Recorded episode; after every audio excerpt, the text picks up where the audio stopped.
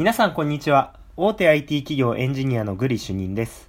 このラジオでは皆さんの人生を豊かにするような効率的な仕事術、マインド、tips などをお届けしております。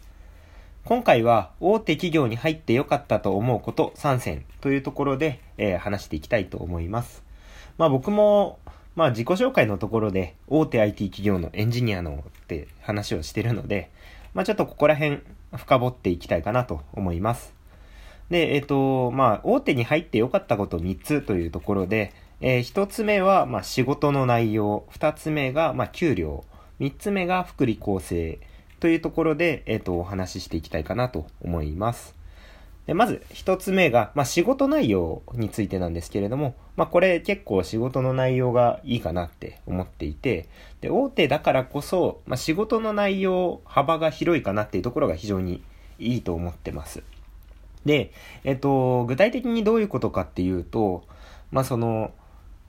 まあ、エンジニアという職種柄もあるかもしれないんですけれども、まあ、仕事としてお客さんとお話をしてシステムを作っていきます。で、作るときに、まあ、プログラム書きますみたいなところを、まあ、一通り、あの、うちの会社は、あの、経験することができるんですね。で、これって、あの、大手だからできるかなと思っていて、逆にあの、まあ、中小企業の方で、プログラマーみたいな、あの、専門職っていうところを持つと、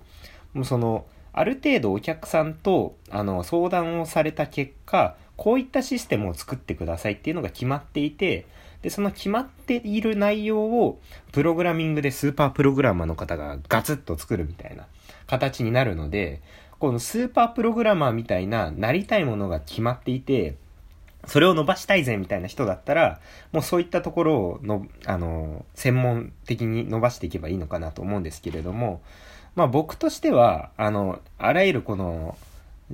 まあ技術力みたいなベースを、ベースアップさせながらも、まあお客さんと、まあ交渉したり提案したりっていう、まあコンサルとか上流に近い仕事をしたいなと思っていたので、で、そういった仕事ができるのは大手じゃないとできないなっていうところがあったので、まあ、ここは仕事内容というところで良かったかなと思うところの一つ目ですと。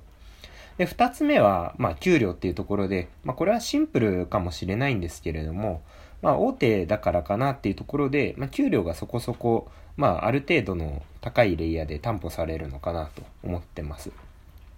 で、これビジネス構造上の話なんですけれども、まあ、ちょっと噛んじゃったな。すいません。えっ、ー、と、まあ、ビジネス構造上の話なんですけれども、いわゆるその、まあ、大手企業、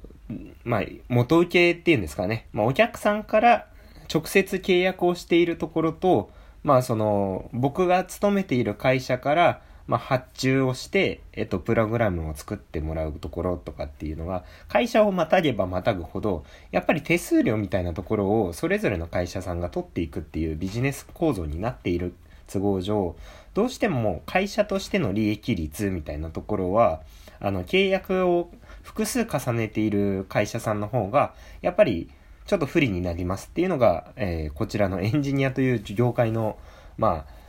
ビジネスモデルなのかなっていうところがあるので、まあ、本来であれば自社のサービスとかを抱えて、えー、売り込むみたいな、あの、システム開発ができるのは、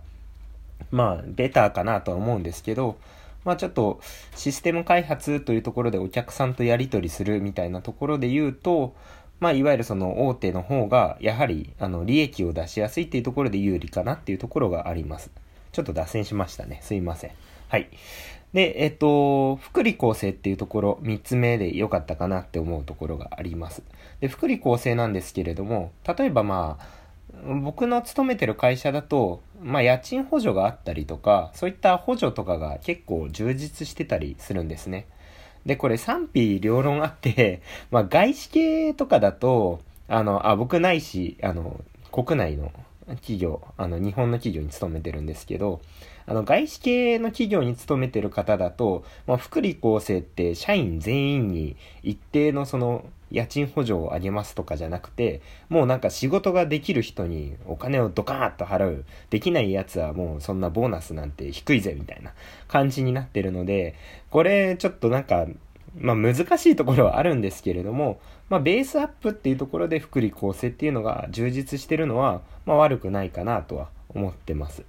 ちょっとこの辺の考え方はもしかしたら僕も後々変わってくるかもしれないんですけれども、まあパッと思いついた大手に入ってよかったこと3つっていうと、こんな感じかなと思います。またなんかちょっと考え方が変わったら、なんか再度同じテーマだけど、あの考え方変わりましたっていう放送をするのも、まあ面白いのかなと思うので、一旦この3つとさせてください。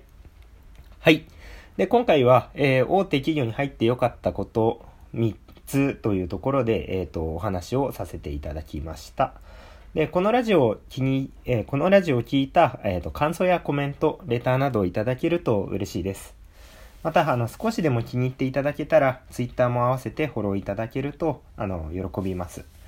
で、えっ、ー、と、最後までご視聴いただきありがとうございました。それでは、今回はこれで以上となります。またね